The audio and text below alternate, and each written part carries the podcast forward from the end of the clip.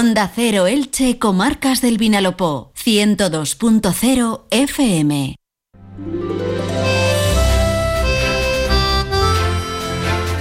Muy buenas tardes, amigas y amigos. Un placer saludarles ahora desde Elche con este buen rollo que nos dejan siempre los compañeros de más de uno. Volverán mañana a partir de las 6 de la mañana. Nosotros estamos en directo a las 12 y 20 minutos y tenemos por delante una hora y media de radio para compartir.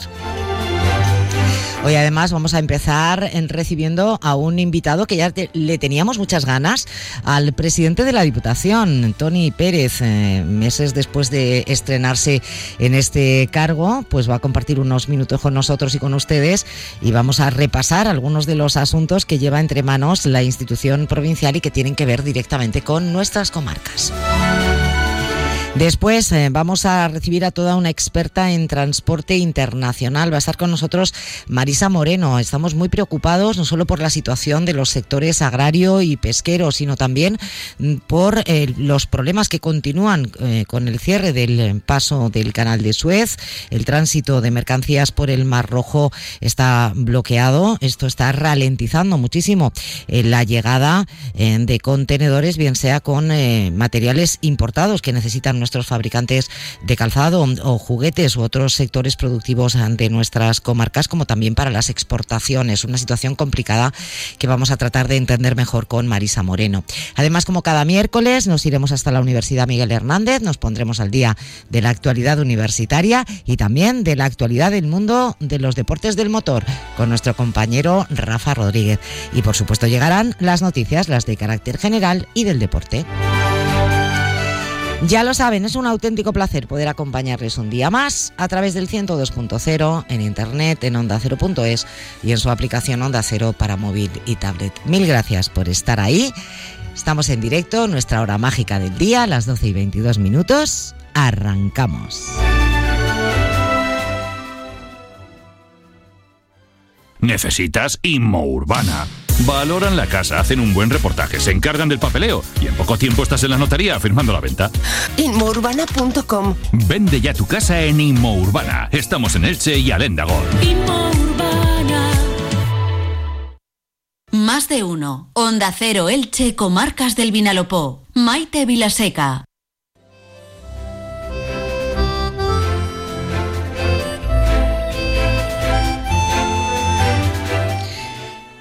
Pues es un placer saludar, eh, tal como les anunciaba en la introducción del programa, al presidente de la Diputación Provincial de Alicante, su primera entrevista completa aquí en el programa, que ya teníamos muchísimas ganas de charlar con eh, Tony Pérez. Eh, presidente, bienvenido, buenas tardes. Hola, muy buenas tardes. Bueno, ya mm, seis meses bien cumplidos en el, en el cargo, eh, tiempo suficiente para tomarle el pulso a esta institución que a pesar de lo que algunas voces eh, siguen diciendo, que quizá podría, eh, bueno, pues no ser necesaria o imprescindible, yo creo que de alguna manera responde a ese espíritu de vertebrar en igualdad todo, todo el territorio de la provincia de Alicante, ¿no? Pues sí, absolutamente. Precisamente pronto se van a cumplir los 200 años de la existencia de las diputaciones provinciales en España, ¿no? Y quizá haya mucha motivación política, pero sobre todo ideológica, ¿no? En ese planteamiento de algunos, en el que, por cierto, precisamente ayer constituíamos la Comisión eh, de Diputaciones, Cabildos y Consejos Insulares en la Federación Española de Municipios y Provincias, lo hacíamos en el, Senado, y bueno, curiosamente todos los presidentes de diputación y presidentas que allí nos encontrábamos, de todas las eh, colores políticos, conveníamos que las diputaciones son muy necesarias, sobre todo porque ya me dirá eh, cualquiera cómo iba a llegar la administración a posicionar en igualdad a los habitantes de esos pueblos, especialmente aquellos que tienen menos de 500, menos de 1.000 habitantes, aunque las diputaciones trabajamos desde luego mucho con los que tienen menos de 20.000, pero vertebrar en todo caso una provincia, en este caso la nuestra, la de Alicante, pasa también por, por bueno, pues apostar por la igualdad de todos, vivamos donde vivamos, ¿no? Y en generar oportunidades en un pueblo eh, o en un municipio de nuestra provincia, por pequeño que sea este. Eso es la Diputación. Y si no estuviera la Diputación, ya dirán algunos cómo se pensaba hacer eso. Bueno, lo cierto es que eh, si algo caracteriza a la provincia de Alicante es precisamente, bueno, pues eh, esa diferencia tan grande que hay entre pequeñísimos municipios, sobre todo en las zonas de interior y zonas de, montaña, y grandes urbes, como es el caso de Elche, el caso de Alicante, el caso de, Torrevieja o de Villena, ¿no? O Elda. Y vamos a hablar de, de una de estas grandes urbes. Vamos a empezar hablando de Elche, si le parece, presidente, porque, bueno, parece que aquí están ustedes dispuestos a seguir apostando por darle impulso a proyectos eh, muy importantes. Eh, dos de ellos, fundamentalmente, tienen mucho que ver eh, con el posicionamiento también de, de, la ciudad. El primero es ese compromiso para la construcción de un nuevo centro de congresos, un nuevo palacio de congresos en Elche. ¿En qué punto está ahora mismo este, este proyecto para y cuándo será una realidad? Porque parece que se habló mucho de todo ello hasta que se llegó a un acuerdo entre su antecesor y también el antecesor del actual alcalde Pablo Ruz, es decir, entre Mazón y González, eh, y ahora estamos un poco todos a la expectativa. Sí, bueno, una expectativa lógica. ¿eh? En primer lugar, yo quiero reiterar, aunque no es necesario, ¿eh? permítame que le diga que no hace falta que digamos que el compromiso de la Diputación Provincial de Alicante con Elche es absoluto y además es permanente. ¿eh? En ese sentido, algo que ya se ha materializado, lo hicimos en el Pleno el pasado eh, mes de diciembre, como es la adquisición precisamente en ese Pleno del mes de diciembre de lo que va a ser la, sede eh, cultural de la Diputación en, la ciudad de Elche. ¿no? Es verdad que es un proceso que hay que eh, que había que finalizar en su momento y con una concurrencia competitiva se presentó solo una oferta que es el edificio de la Fundación Caja Mediterránea en la Glorieta. Bueno, pues pleno en el mes de diciembre aprobó la adjudicación de este contrato de adquisición que no es una cuestión menor, ¿eh? son casi 5 millones de euros solo en la compra del inmueble, ¿no? Y por lo tanto yo creo que eso es una prueba de que hay una continuidad de los compromisos de la palabra dada que se hace efectiva, ¿no? Eh, y con el Palacio de Congresos ocurre tres cuartos de lo mismo. Te voy a hacer dos preguntas muy concretas eh, sobre estos dos eh, temas que está usted eh, abordando. Respecto a la futura sede cultural de la Diputación Provincial, la compra ya está formalizada, oficializada y, por tanto, ¿cuándo podremos verla funcionando? Y respecto al Palacio de Congresos, yo le decía en qué punto estamos, pero sobre todo también, bueno, ¿cómo va a ser? Porque el alcalde, anterior alcalde de Elche, planteó una memoria de actuaciones que no sé si se va a mantener o, se va a modificar. Bueno, miren, cualquier infraestructura que se atiende con recurso público, hay unos trámites administrativos que desde luego nosotros no, no debemos soslayar, sino que eso nos ocurre.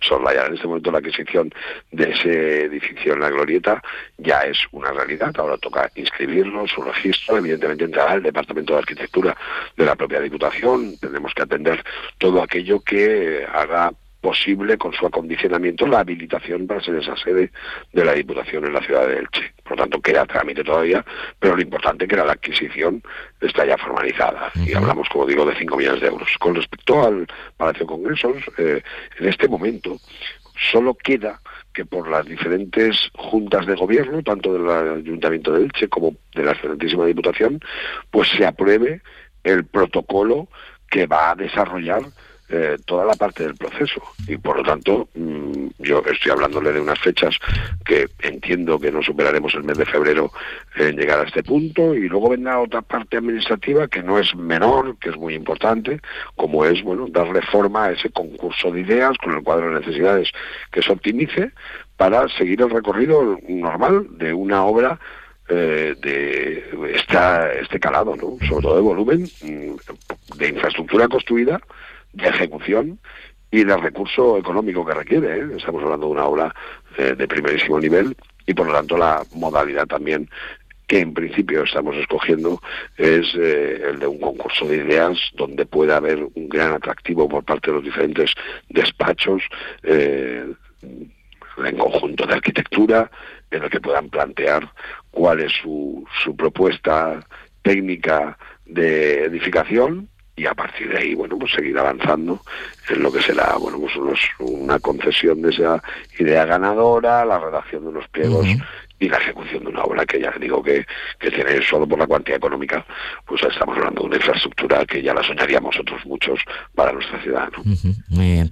Bueno, ya que estamos hablando de la inversión y de volumen de inversión, pues le tengo que preguntar, eh, presidente, qué volumen, y hablo de montante económico global de inversiones en Elche, aparecen reflejadas en el presupuesto para 2024 de la Diputación de Alicante, que por cierto lo aprueban hoy, ¿no? Pues mire, para la relación del proyecto de ejecución precisamente del Palacio de Congresos, la cifra rondará, superará los 300.000 euros, pero luego hay eh, una cantidad importante. En primer lugar, Elche, como cualquier ciudad de la provincia de Alicante, puede participar como institución, ayuntamiento, pero también todos sus colectivos, asociaciones e instituciones en las diferentes convocatorias de concurrencia competitiva eh, que tenemos.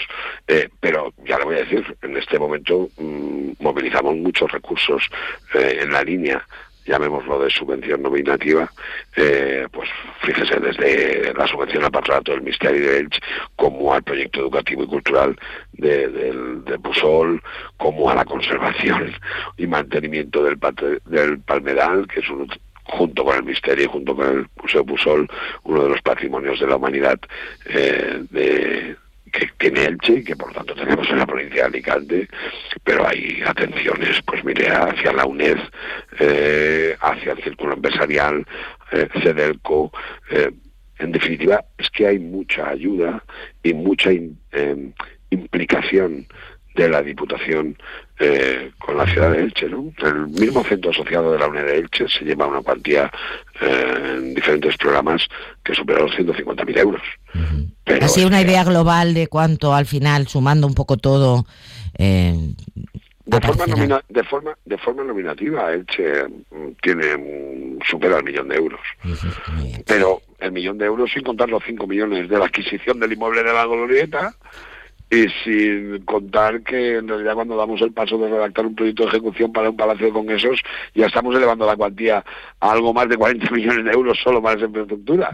Eh, cada cosa tiene su momento eh, en el que hay que planificar y cada paso administrativo tiene una dotación económica. Pero en este momento, mire, hasta para los productores del dátil, eh, Elche, o para los productores de la granada mollar de Elche, eh, para el cultivo del cáñamo, todo ello reposa al final en leche, ¿no? y, hasta para eso la Diputación tiene líneas directas de ayuda porque nos creemos eh, no solo el presente de Elche, sino sobre todo el mejor futuro para la ciudad. Bueno, pues mire, eh, me lo pone usted muy fácil eh, porque yo le iba a preguntar precisamente por nuestros sectores productivos. No atraviesan por su mejor momento, dos de ellos, especialmente el sector agrícola, pero también el sector pesquero. Ayer mismo la, diputada y alcaldesa de Santa Pola, Loreto Serrano, bueno, pues expresaba ¿no? su indignación, su preocupación, como también también eh, hace unos días aquí en el mismo programa el presidente de la Junta Mayor de, eh, Cofradía de Pescadores de, Santa Pola. Eh, la Unión Europea planea nuevos recortes en cuanto a, días de pesca permitido para nuestra flota de, arrastre. hablamos de los sectores productivos, en este momento desde luego el mayor protagonismo y nuestra solidaridad también con el sector del transporte y con el campo, que es el gran afectado de todas estas medidas. Mm, nos alegra, eh, veremos en qué queda, al menos que, Ursula von der Leyen haya salido ya a decir que el campo en Europa necesita una mirada y una atención, porque quizá todos sabemos de qué estamos hablando, ¿no? de esa exigencia que estamos introduciendo a nuestros productores, a, a nuestros agricultores en cuanto a sus productos y luego sabemos también que toda esa exigencia se traduce en un mayor coste para ellos, para su producción, pero nunca en una rentabilidad de la propia producción. ¿no? La pandemia ya puso en valor lo importante y necesario que es tener un país que esté también eh, bien organizado y ordenado precisamente para proveernos de esos productos básicos. ¿no? Y en Elche, el campo de Elche es una de nuestras partes importantes en cuanto a la aportación a, la agricultura, ¿no? como lo es también eh, el litoral de, esa comarca. Pues mire, es que a veces uno hace las cosas pensando en, en la ayuda eh, necesaria en el momento y en cuestión de horas, por no decir días, eh, bueno, pues cambia completamente el panorama. Nuestro sector pesquero se ha vuelto a ver afectado por un recorte en días cuando estábamos implementando medidas para ayudarles con los pocos días que ya les quedaban para poder salir a faenar, pues mire, es un sector al que no se puede apretar más. De hecho, en los presupuestos de la Diputación para este año eh, habíamos introducido una ayuda nominativa precisamente para el grupo de acción local eh, pesquero porque esa condición legal le, son las, siglas, bueno, les permite acceder a otro tipo de ayudas y subvenciones también a nivel europeo, que si no están constituidos como tales y organizados, pues difícilmente podrían concurrir. Bueno, pues mire, es una parece una pequeña ayuda, pero en realidad les permitía organizarse ante una situación, repito, la que tenían como aquel que dice anteayer, es que ahora todo eso también cambia, ¿no? Y al final nosotros nos tenemos que preocupar de que hay muchas personas que viven del sector que ellos son en realidad deben ser el centro de nuestra acción política, pero que sobre todo viven de un sector que nos alimenta, que nos permite ser referencia también en la gastronomía, lo cual activa también, eh, complementa o forma parte de una gran actividad turística en la cual obtenemos todos grandes actividades económicas y beneficios, todo está entrelazado. Y, bueno, eh, es verdad que una diputación no tiene competencias directas eh, en estos sectores, pero sí que puede ayudar creando marcos en cualquier orden que les permita desarrollar su tarea dentro de estos momentos de dificultad y incertidumbre, pues de la mejor manera posible. Tengo que introducir una pregunta, ya vamos así un poquito justitos de tiempo, presidente, pero se la tengo que plantear. Hablamos de los trasvases. Eh, bueno, siempre con ese eh, estar en vilo respecto al eh, trasvase del Tajo al Segura, donde me imagino que se va a seguir reclamando, ¿no? Que, que no se siga aumentando el llamado caudal ecológico, que lo que hace es que llegue menos agua, pero también están las obras del post-trasvase del Júcar, Vinalopó y en este este sentido, ahí estamos pendientes también, ¿no? Yo creo que la provincia de Alicante eh, ha desarrollado a lo largo de los años un modelo ejemplar ante la necesidad de optimizar al máximo el ciclo integral del agua, ¿no? Eh, somos un modelo. por eso se entiende menos los ataques continuos, más de 27 recortes a las aportaciones que por el trasvase Tajo Segura nos llegan a nuestra tierra, ¿no? Entonces no se puede hablar de sostenibilidad eh, con políticas que lo que pretenden es que el desierto avance en Europa entrando precisamente por Alicante, o por Almería, o por Murcia, ¿no? Un trasvase plenamente consolidado eh, en el cual, bueno, pues nosotros hemos seguido invirtiendo, eh, junto con la cultura, el bienestar social, eh, dentro del presupuesto que hoy aprobamos en la Diputación, el grueso de nuestro bloque inversor va al ciclo hídrico, porque sabemos muy bien de lo que estamos hablando.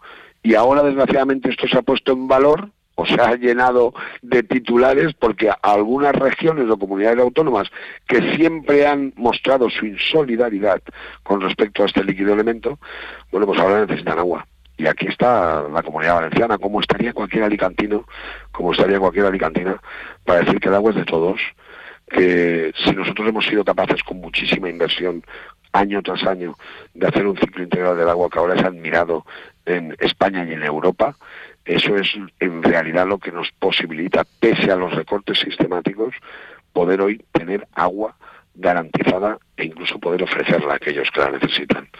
Y no hay que entrar en más debates porque hay titulares y discursos políticos de algún presidente, y no hablo del nuestro, de Carlos Mazón, que cumple siempre su palabra y tiene un criterio muy claro del agua porque conoce muy bien la realidad que nos ha tocado vivir por esa sin razón alejada de los informes técnicos, especialmente con respecto al Jucar bien al apoyo, al trasvase Tajo Segura, bueno, pues eh, ahí está nuestra solidaridad. Eh, y trabajaremos en esa línea y seguiremos invirtiendo. ¿eh? Por ejemplo, tenemos comprometidas cuantías importantes conforme vaya desarrollándose, ahora que hablamos de Elche, para la cicla mayor de Elche, ¿no? Pero mire hasta qué punto la Diputación está pensando en todo ello que tenemos una subvención con la Universidad Miguel Hernández con eh, una cátedra de agricultura de precisión, de digitalización y de sostenibilidad. Eso quiere decir que nosotros no paramos nunca de trabajar de manera acertada en aquello que es importante. Y el agua, sin duda, es lo más. Por lo tanto, lo que pedimos es un trato justo, especialmente en relación a lo que necesitamos y a, lo que aportamos, que aportamos mucho. ¿eh? Pues tienen ustedes eh, mucho trabajo por delante. Ha sido un placer eh, charlar aquí en los micrófonos de Onda Cero Elche, comarcas del Vinalopó, con el presidente de la Diputación Provincial, con Tony Pérez, que por cierto me dice la alcaldesa de Petrer que, confía, nos decía estos días, que confiaba en que finalmente se podrá conseguir esa balsa de extinción de incendios en Cachuli. Eh, estamos en ello, ¿no, presidente? Estamos hablando de una zona donde ahora hay una gran inversión para dinamizar el turismo interior, como es ese eje Castalla-Petrer con el Chorra del Catí. En eso también estamos invirtiendo cerca de 5 millones de euros. Bueno, no hay ningún espacio en la provincia que no requiera nuestra atención y nuestra vocación de servicio. Pues eh, poco a poco y una cosa detrás de otra. Lo dicho, presidente, muchísimas gracias. Ha sido un placer tenerle en el programa. Muchísimas gracias a ustedes y un saludo a todos los oyentes. Muy buenos días. Hola, ¿estás ahí? Despierta. Este invierno practica en Cable World el Intel ahorro. Ahorra de verdad de manera inteligente. Tres meses gratis y tus gigas por dos. Sí, despierta. Tres primeros meses gratis y tus gigas por dos. Ven ya a Cable World. Más de uno Elche, comarcas del Vinalopó. Onda Cero.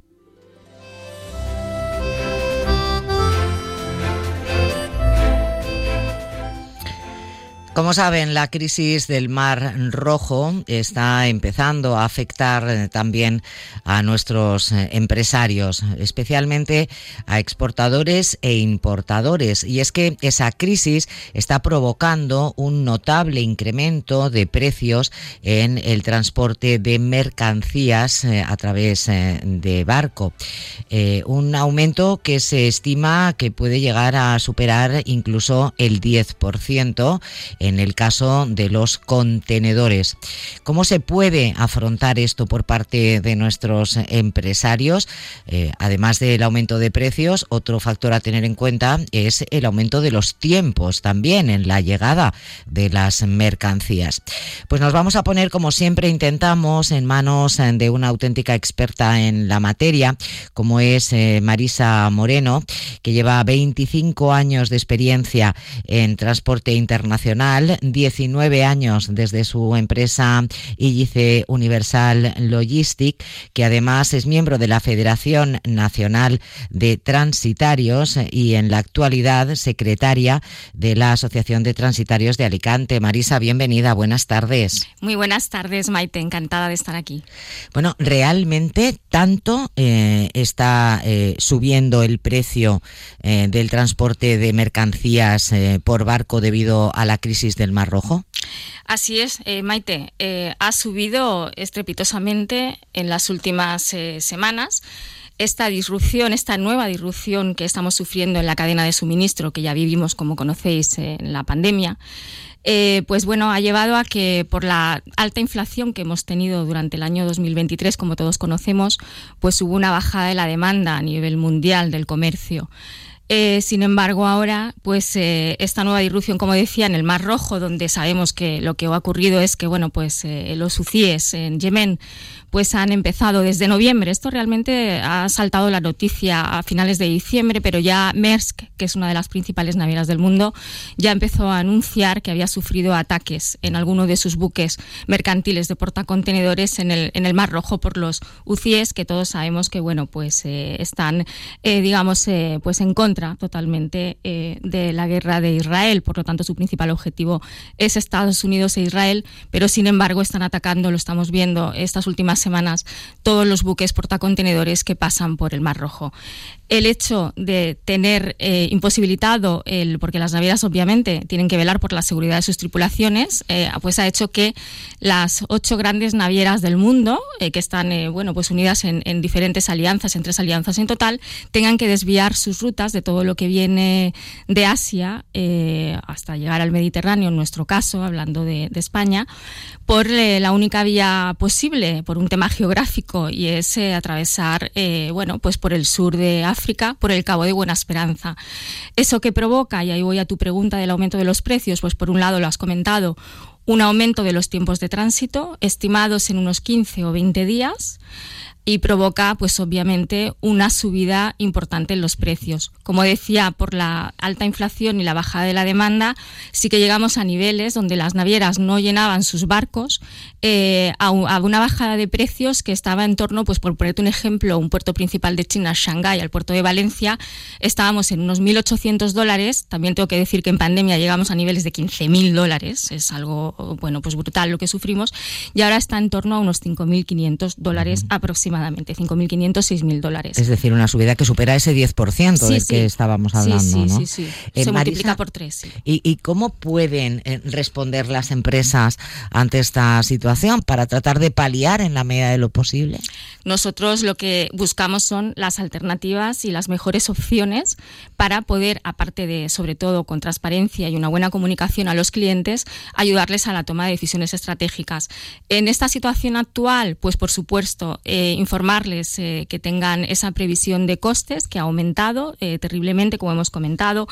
Eh, el aumento de los costes, bueno, según una, un artículo que leí hace poco tiempo, se, se, cree que en torno, se come el 5% de los márgenes de la industria alicantina, que es la parte que nos interesa aquí donde estamos. El textil y el plástico advierte de que va a repercutirlo en sus productos, pero sin embargo, por ejemplo, el calzado, estamos en Elche y sabemos que es la industria más importante que tenemos, tendrá, es importante posible poder repercutirlo en sus campañas. Sabemos que el tema, el calzado va por campañas porque ya eh, tenían unos precios estipulados para la próxima temporada.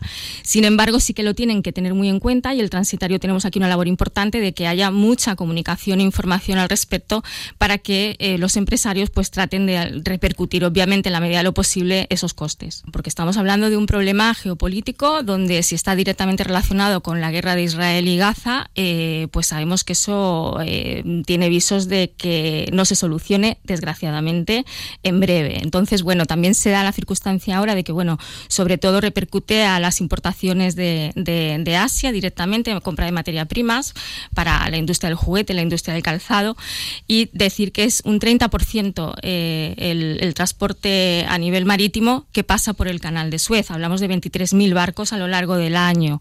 Entonces, importante de cara a futuro, siempre lo decimos a nuestros clientes, es la planificación, las previsiones, el poder armarse de estocaje suficiente. Eh, ahora se está volviendo, pasamos de un el offshoring, que es cuando pues la fabricación se deslocalizaba, ¿no? sobre todo en China, que sigue siendo la fábrica del mundo, a un acercamiento de las cadenas de suministro, que eso es algo que ya muchas empresas están contemplando desde, desde lo que sufrimos en, en la pandemia, pero claro, eso es algo que no se hace de hoy para mañana, pero bueno, es una, es una alternativa y es una opción. Y así ahora, eh, a bote pronto de, acciones eh, inmediatas, sí que recomendamos encarecidamente, sobre todo, que aparte de que estén al tanto a través de su transitario de la repercusión y de la subida de los costes del transporte, también es importante tener en cuenta, por ejemplo, que vean eh, con sus compañías de seguros, que nosotros eh, siempre recomendamos asegurar las mercancías, porque obviamente pasan muchas cosas en un trayecto de 40 o 50 días, pues imagínate lo que puede pasar, ¿no? No solamente un tema de El que con, con sus compañías de seguros vean que tienen cubierto y que no tienen cubierto, porque además las compañías de seguros pueden, eh, algo que tú tenías cubierto, en darte un plazo de siete días para eliminarte esa cobertura. Esa es una de las cosas importantes. Y en cuanto al tema de los contratos, que ya tienen cerrados con sus clientes, va a depender de cada empresa, de cada sector, que también contacten con sus departamentos jurídicos para ver en qué forma eh, tienen esos contratos estipulados, para, porque también hablamos no solamente del tema de precios, un tema de cumplimiento de los tiempos de entrega, que eso es algo que no, claro, no puedes prever, porque no es solamente esos 15 o 20 días que supone el mayor tránsito al pasar por el Cabo de Buena Esperanza. Hay que tener en cuenta que una vez que llegan los contenedores, llegan los barcos, tienen que retornar. Eh, en este caso, tienen que volver a Asia. En el momento que ha habido esta rotura de rotación, eso se hace muy complicado. Entonces hablamos de otros 15 o 20 días más para la vuelta. Es decir, que ahora, si el transporte marítimo de por sí ya es complejo, las rutas de las distintas decenas de rutas que tienen las compañías marítimas, ahora todavía se complica mucho más. Entonces hay que tener en cuenta muchos aspectos. Hay una previsión de que se produzca un freno a las exportaciones o incluso a la importación eh, de, de, materias primas o de materiales para la fabricación? Sí, obviamente. Sí que es verdad que el calzado es un artículo, pues que bueno, que muchas veces puede absorber estas subidas de precios, porque hablamos que es un artículo pues generalmente con un precio elevado, pero sí que obviamente eso tiene merma directamente eh, pues eh, las importaciones y las exportaciones afecta afecta directamente, por supuesto. Imagino que, que te estará llegando en estas semanas la preocupación directa, ¿no? de nuestros fabricantes. Sí, sí, claro. Por eso nosotros desde nuestra empresa tratamos sobre todo de darle esa información. Yo intento hacer todas las semanas un análisis de precios, eh, aunque bueno, aquí hay que sacar la, la, bola de cristal, ¿no? Es un poco complicado a veces, pero sí que tratamos de indicar. Tenemos ahora un factor importante también, que es que el año nuevo chino se ha juntado con que, como sabéis, siempre es a finales de enero o principios de febrero. En este año 2024 es del 10, 10 al 17 de febrero, o sea que justo ahora mismo las empresas en China están cerrando, donde sabemos que todas las eh, los trabajadores se van eh, pues a visitar a sus familias en el campo, para ellos es la, fiesta más importante y eso ahora provoca que vamos a contar con un cierre de mínimo tres semanas de las fábricas. Vamos a ver ahora, después del año nuevo chino, qué es lo que va a ocurrir, si hay que efectivamente va a haber esa baja de la demanda, porque de nuevo pues van a haber niveles de inflación muy altos como los que estamos viviendo y eso va a repercutir, va a repercutir directamente. Y ya por último, añadir un tema también importante, más allá de los aumentos de los tiempos de tránsito y de los altos costes del precio del transporte de nuevo, y es el tema de la escasez de contenedores, eh, que es lo que más nos preocupa ahora en el sector a la vuelta del año nuevo chino, precisamente por lo que te he comentado, porque bueno, pues esas líneas regulares donde hay salidas semanales eh, de los principales puertos chinos, eh, ahora al haber esa rotura de rotación que hemos comentado, pues va a provocar que, como pasó en pandemia, contenedores vacíos se encuentren en lugares donde no deben estar. Y de nuevo, pues ahí hay un gran problema que ya sufrimos en pandemia de escasez de contenedores, que tú tienes tu mercancía lista para cargar cuando vuelvan de nuevo a trabajar las fábricas en China y que resulta que no nos encontremos eh, con disponibilidad de contenedores suficientes. ¿Y dónde desaparecen los contenedores? Pues eh, se quedan en los puertos eh, porque no han podido llegar a tiempo para ese retorno de los buques que te comentaba. Entonces nos encontramos con contenedores en lugares, en puertos del mundo donde pues no deberían estar. Marisa Moreno, muchísimas gracias. Eh, eh, gran trabajo el que hacéis y de verdad para mí un descubrimiento el, haber conocido un poquito más cómo funciona vuestro sector. Muchísimas gracias a vosotros, Maite, como siempre.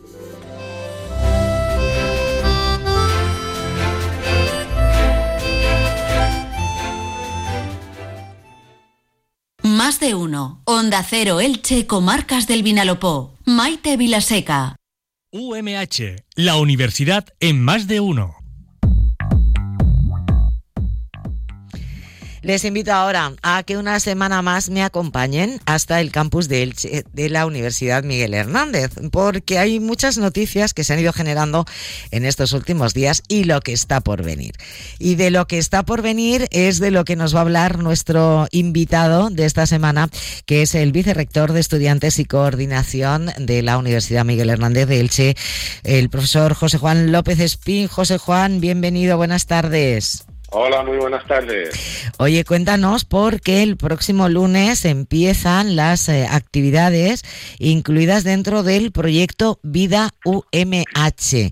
Pues efectivamente, el, lunes que viene comenzamos a tope y el proyecto Vida UMH, eh, que ya lleva tres años, eh, como bien dice su nombre, es un proyecto que nació para dar vida a los campus de la Universidad Miguel Hernández, mayoritariamente el campus de Elche puesto que es nuestro campus principal, aunque también hay actividades en el, en el resto de campus.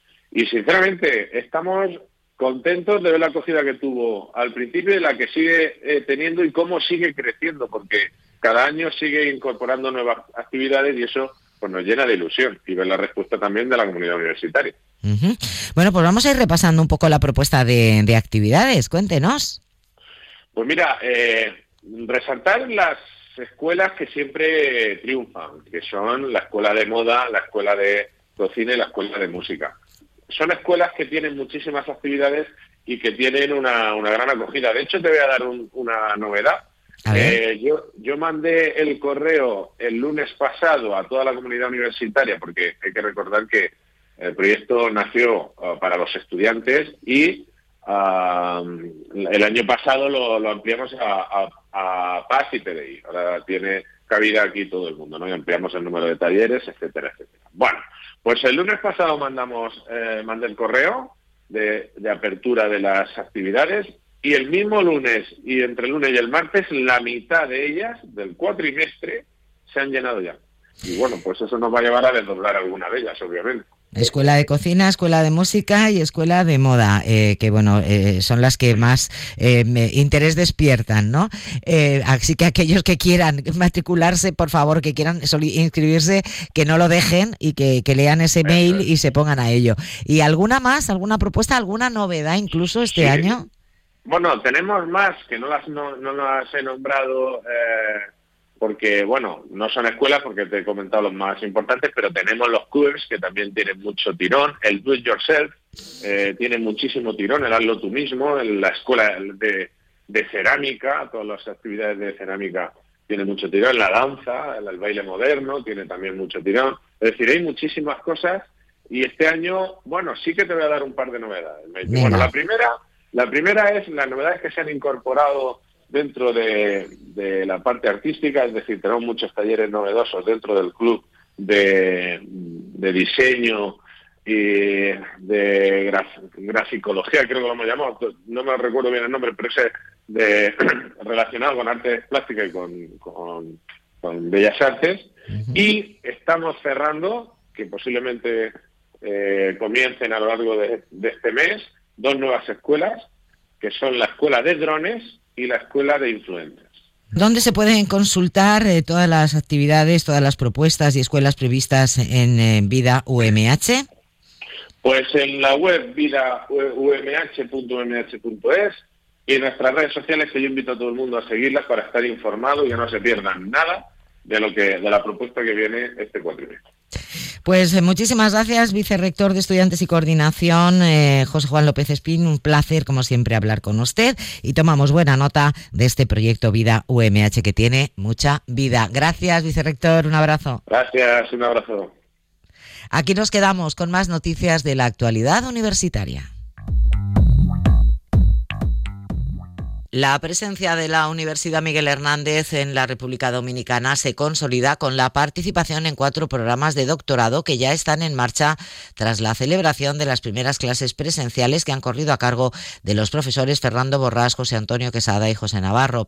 La delegación de la Miguel Hernández en esta última acción académica en el país caribeño ha estado liderada por el vicerrector de Internacionalización y Cooperación, Vicente Micol, y por el director del programa Espejo Iberoamérica, Joaquín Pastor.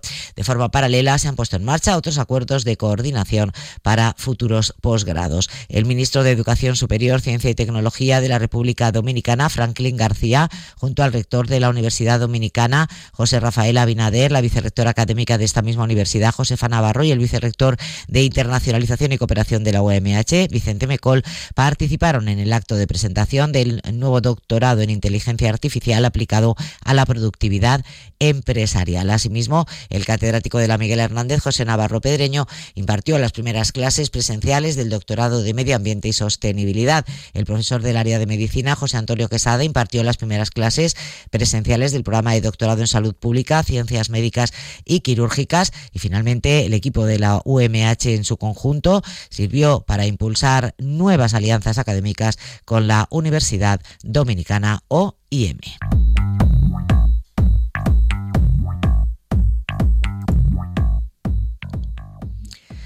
Les hablamos eh, ahora de la Universidad Miguel Hernández de Elche y la Universidad Politécnica de Cartagena, que están evaluando la utilidad de robots capaces de expresar emociones para el tratamiento de personas con trastorno del espectro autista. Ofrecer soluciones personalizadas eh, con la participación de estos robots para mejorar el comportamiento y la respuesta social de niños con trastorno del espectro autista es el objetivo de esta investigación en la que participan ambas universidades. Y es que muchos de estos niños tienen problemas para reconocer las emociones. Uno de los objetivos, por tanto, del proyecto es ayudarles a reconocer y gestionar la información emocional. El proyecto está centrado en aumentar la motivación y las respuestas emocionales de los niños con TEA con ayuda de estos robots sociales para ayudarles a mejorar su capacidad de comunicación es un hermoso proyecto que llevan a cabo ambas universidades. Y nos vamos eh, ahora hasta el corazón de la comunidad autónoma de Castilla-La Mancha, en concreto hasta Cuenca, porque hasta allí ha llegado uno de los 100 esquejes que la Escuela Politécnica Superior de Orihuela de la Universidad Miguel Hernández ha clonado de la higuera del poeta de Orihuela. Ha sido el propio rector de la Universidad de Elche, Juan José Ruiz, quien ha hecho entrega al director del Museo Paleontológico de Castilla-La Mancha, Javier Semprún, de uno de estos esquejes. Y terminamos eh, hablándoles eh, de el Instituto Cabanilles de Alicante, porque la Escuela Politécnica Superior de Elche ha llegado a un acuerdo con este centro de secundaria para la colaboración en el proyecto de automovilismo eficiente de la universidad. La colaboración entre las dos instituciones educativas permitirá a alumnos y alumnas de ciclos eh, formativos colaborar en las actividades del equipo UMH que compite en la competición internacional Shell Eco Marathon. Y la próxima semana volveremos con más noticias de la actualidad universitaria. UMH, la universidad en más de uno. Tarde mediodía en Canarias.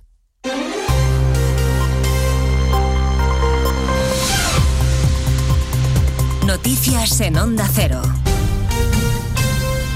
Buenas tardes, avanzamos a esta hora algunos de los asuntos de los que hablaremos con detalle a partir de las 2 en Noticias Mediodía, pendientes hasta ahora de la valoración que pueda hacer el fiscal general del Estado sobre la decisión de los fiscales del Supremo, que les recuerdo, por abrumadora mayoría, votaron ayer a favor de investigar por terrorismo a Puigdemont. A la espera de lo que diga Álvaro García Ortiz, que preside en Barcelona una junta de fiscales, esta mañana en más de uno el fiscal Alfonso Viada le decía a Alsina que está convencido de que la Fiscalía no tendrá en cuenta el criterio de la mayoría de los fiscales, especialmente tras escuchar ayer a la portavoz del Gobierno, Pilar Alegría. Es ilustrador lo que dijo la portavoz del Gobierno. Eh, dice, no, no, si aquí el que decide es el fiscal general de Estado. Bueno, pues claro, entonces, entonces pues ya está. No hay, o sea, quiere decir, puede ocurrir todo, porque tampoco voy a suponer nada, pero las probabilidades son del 155 que ha dicho usted. La amnistía ha acaparado el protagonismo en la primera sesión de control al gobierno del año en el Parlamento con el ministro de Justicia Félix Bolaños en el banco de las críticas de la oposición. Hasta seis preguntas de los grupos y una interpelación Congreso de los Diputados, Ismael Terriza. Y a este último juicio parlamentario de la jornada se ha enfrentado sin compañeros de bancada, solo en su escaño y Cayetana Álvarez de Toledo diciéndole que su ley de amnistía está condenada. Son ustedes únicos corruptamente únicos. Y si el fiscal general lo fuera del Estado y no del señor Sánchez, ya habría actuado contra ustedes de oficio. Está demasiado ocupado y ofuscado defendiendo a un prófugo. Por cierto, qué devastadora para ustedes, debo decir, qué esperanzadora para la justicia la decisión de la Junta de Fiscales del Supremo. ¿A quién le hicieron dos referéndums ilegales en Cataluña? ¿A quién le hicieron dos leyes de desconexión en Cataluña? La portavoz popular le ha respetado que sí hay una alternativa frente a la rendición ante los golpistas, la afirmación constitucional, desplegar el Estado donde no está y combatir a los nacionalistas. Muchas preguntas para el ministro de Justicia y reproches también de la oposición al gobierno por la política agraria, a los que ha respondido el titular de Agricultura. Frente a las críticas de inacción, replica planas que nunca un gobierno había ayudado tanto al campo en el último siglo y que el campo no necesita La situación del sector primario no debería ser, al menos no es para el Gobierno, un motivo para azuzar el conflicto, como lo es para el Partido Popular y para Vox. Claramente, simplemente tenemos que trabajar juntos, la Comisión Europea, el Gobierno de España y las comunidades autónomas. Hablaremos de las tractoradas que se repiten de nuevo en todo el país esta mañana, con especial incidencia en Barcelona, donde miles de agricultores con sus tractores esperan llegar en unas horas. La intención es bloquear los accesos y los puntos logísticos de la ciudad. Hay novedades a esta hora en el caso de los ERE. El Supremo deja en manos de la audiencia de Sevilla el informe sobre los indultos de Griñán y otros siete condenados. El tribunal que condenó es ahora el que tiene que pronunciarse. Y antes de hacerlo solicita informes a la Fiscalía. Redacción en Andalucía, Jaime Castilla. Sí, será la audiencia sevillana la que informe al Ministerio de Justicia sobre los indultos solicitados por estos ocho exaltos cargos del PSOE condenados a prisión en la pieza política del caso ERE. El Supremo delega las competencias en este tribunal, ya que fue el primero que emitió la sentencia. Tan solo ha informado el Supremo sobre el indulto del exdirector socialista de Trabajo, Juan Márquez, porque es la única condena que revisó. Antes de pronunciarse el juzgado provincial, será la Fiscalía Sevillana la que emita un informe sobre si es pertinente o no indultar al expresidente Griñán o al resto de de consejeros y exconsejeros socialistas, todos ellos condenados a entre 6 y 7 años de cárcel por los delitos de prevaricación y malversación de fondos públicos. En Badalona hoy es el primero de los tres días de luto decretados por el ayuntamiento tras la muerte de tres vecinos en el derrumbe de un edificio. Los bomberos de la Generalitat localizaban los tres cuerpos bajo los escombros tras una larga noche de búsqueda. Y hay duelo también en la localidad alicantina de Alfaz del Pi por el asesinato machista de una mujer. Se ha guardado a mediodía cinco minutos de silencio y el agresor, la pareja de la víctima, ha sido detenido en un prostíbulo Hondo Cero Marina Baja. Antonio García. La Guardia Civil puso en marcha el dispositivo de búsqueda y captura de la pareja sentimental de la víctima, un hombre de 52 años de edad y nacionalidad española, desde el momento en que se encontraba el cadáver de la víctima ayer martes, localizándolo en la población de Cox esta mañana sobre las 0.30 horas. La autopsia se le va a practicar al cuerpo esta mañana, aunque todo apunta a que falleció en la madrugada del domingo a consecuencia de una herida con arma blanca. La víctima es una mujer española de 44 años, tenía dos hijos de una relación anterior y eh, la delegada del gobierno en Valencia, Pilar Bernabé, ha confirmado además que ambos figuraban en el programa Biogen de protección a víctimas de violencia de género y que la víctima fue a la Guardia Civil de Altea para denunciar a su agresor, pero finalmente no llegó a formalizar la denuncia. Y el funeral de Estado del expresidente chileno Sebastián Piñera será el viernes en la Catedral Metropolitana de Santiago. Piñera fallecía a los 74 años de edad en un accidente de helicóptero. El aparato que él mismo pilotaba se precipitó sobre un lago. Sus acompañantes pudieron abandonar el helicóptero, pero él quedó atrapado por un cinturón. De todo ello hablaremos en 55 minutos cuando resumamos la actualidad de esta mañana de miércoles 7 de febrero. Elena Gijón, a las 2, Noticias Mediodía.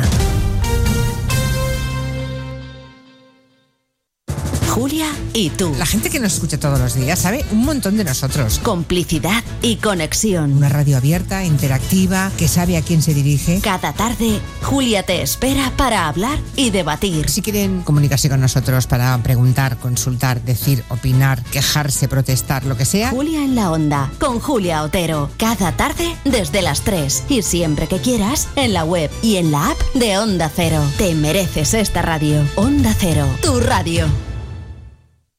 Música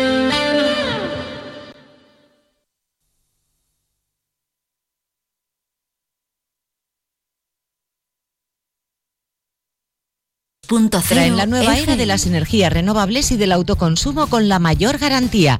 En Electrofred ofrecemos un servicio integral llave en mano para la instalación de tus paneles solares, el estudio de viabilidad, asesoramiento, legalización y tramitación de las subvenciones vigentes. Empieza a generar y consumir tu propia energía con la garantía de Electrofred y sus 20 años en el sector. Infórmate en el teléfono 965 681 540 o en electrofred.com. Caravaning Alicante, 31 años contigo. Del 9 al 11 y del 16 al 18 de febrero. Gran exposición de caravanas, autocaravanas, campers, módulos residenciales y artículos de camping. Zona Food Trucks. Recuerda, dos fines de semana, del 9 al 11 y del 16 al 18 de febrero. La mayor feria del Levante es Caravaning Alicante. Firalacant, en IFA. Hey tú, ahora que no escuchas música ni podcast, ¿cómo es tu mundo ideal? Mm, uno que se adapte a mí, a mi trabajo, familia, amigos, mascota y a todo lo que me hace feliz. El que rentabiliza espacios, donde el balcón o la terraza pueden ser parte de la casa cuando lo necesito. ¿Y el tuyo? Nuevas cortinas de cristal Saxon, fabricadas para tus espacios, pensadas para tu vida. Lo que le faltaba a tu mundo para ser perfecto. Saxon, tu mundo, nuestro universo. ¿Has vendido ya la casa del tío Larry? Imposible. Necesitas Inmourbana. Valoran la casa, hacen un buen reportaje, se encargan del papeleo y en poco tiempo estás en la notaría firmando la venta. Mira, el ordenador está escribiendo inmourbana.com. Vende ya tu casa en Inmourbana. Estamos en Elche y Aléndagol. Más de uno. Onda Cero Elche, Comarcas del Vinalopó. Maite Vilaseca.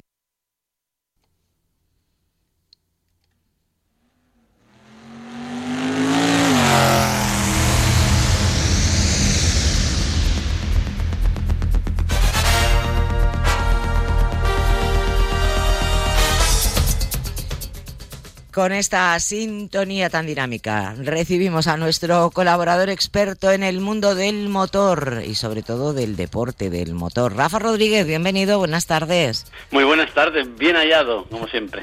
Oye, este fin de semana ya hay actividad interesante en distintos puntos de nuestra tierra en torno al eh, deporte del eh, motociclismo especialmente, ¿no? Porque, por ejemplo, tenemos eh, eh, campeonato de resistencia enduro y pequenduro. Dinos dónde y cómo y cuándo. El pequenduro te lo, no te tengo que explicar, ¿no? Ya No, nos queda ya- más o ya menos. lo tengo Vale. clarísimo. Ya eres una experta en todos los Bueno, términos. A ver, experta, experta en la teoría. eh, luego ya la práctica bueno, ya vendrá con el tiempo. Bueno, pues como bien estabas diciendo, vuelve la resistencia de enduro y el pequenduro. Eh, la comunidad valenciana arranca la temporada 2024 este domingo, 11 de febrero, en Cabanes, Castellón.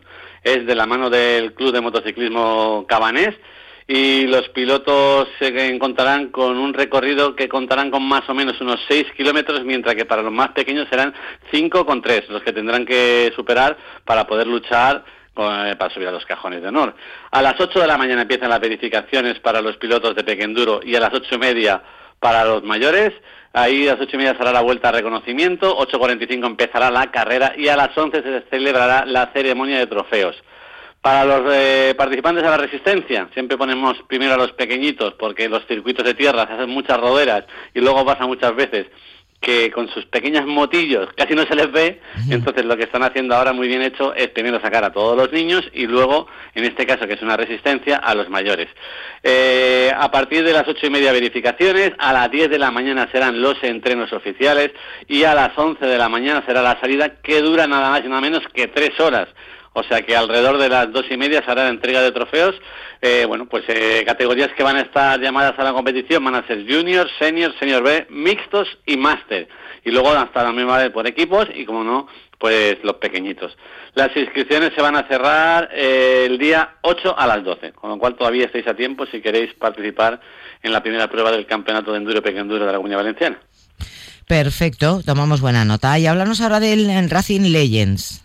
Pues sí, noticias. Estamos deseando. Ya hablamos eh, al principio de año de los eventos que vamos a tener en nuestra comunidad y uno de ellos era el Racing Legends 2024. Va a ser en el circuito Ricardo Tormo. Ha puesto ya a la venta las entradas para poder asistir el 2 y el 3 de marzo, como bien decíamos, al Racing Legend, la cita anual del motociclismo y el automovilismo clásico en Chester.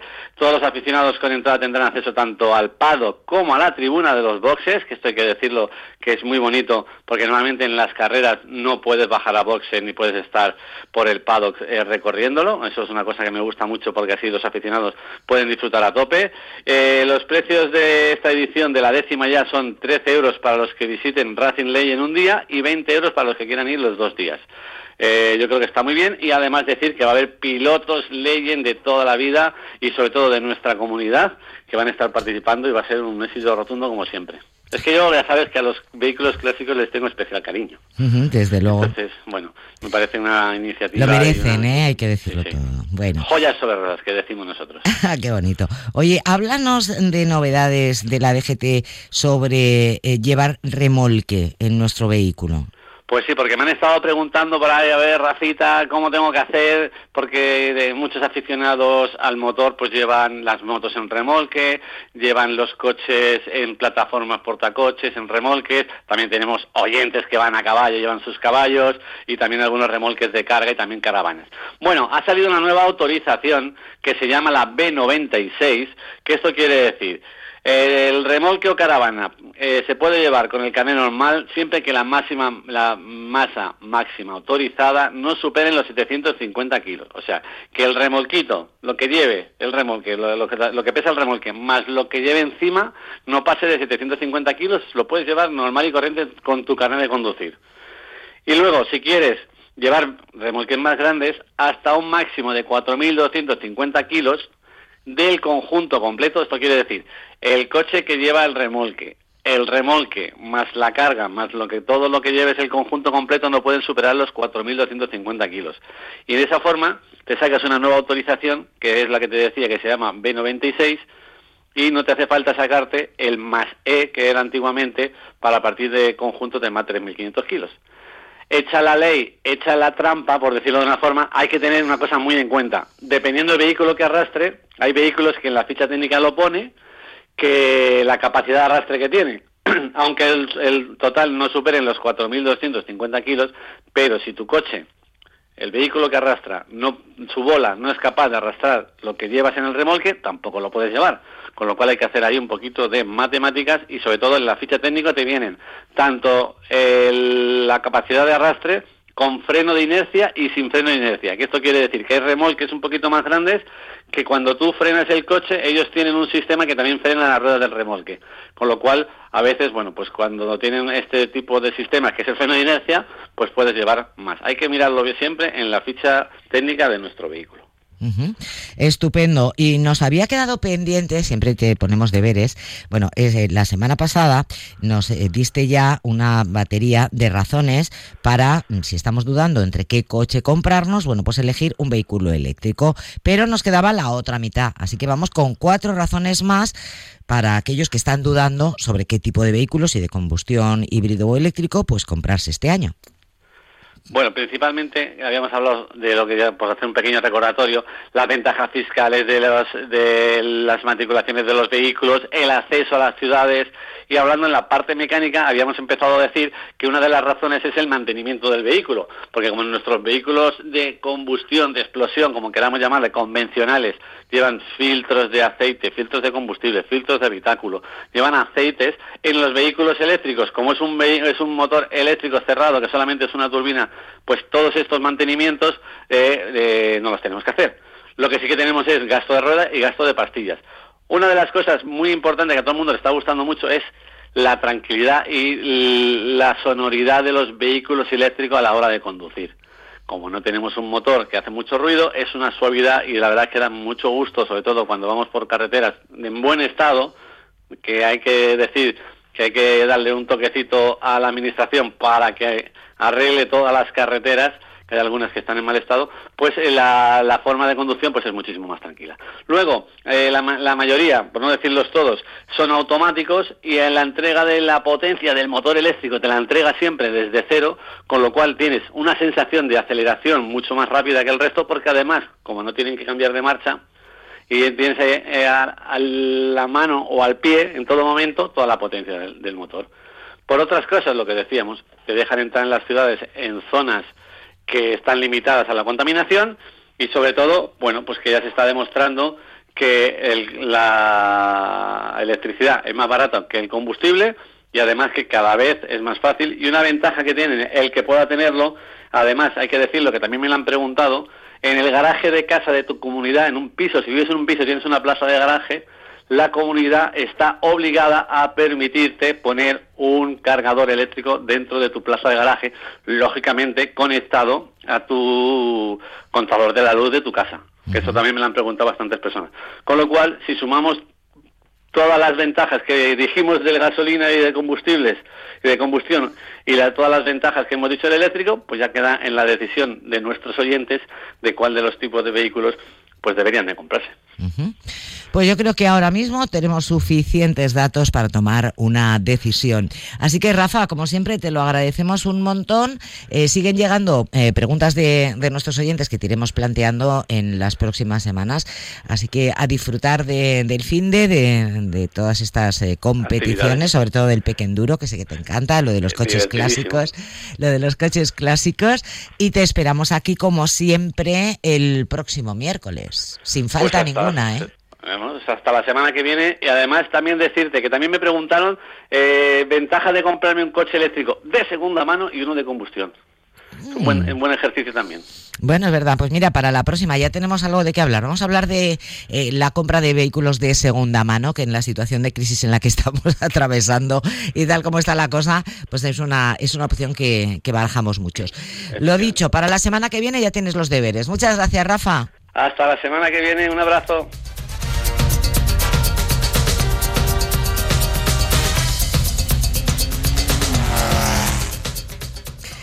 Y así prácticamente llegamos eh, a la 1 y 20. Enseguida la información, primero la del deporte y después la de carácter general. Por mi parte es todo. Sigan disfrutando de la radio de la tarde en la compañía de Onda Cero. Sean felices y hasta mañana.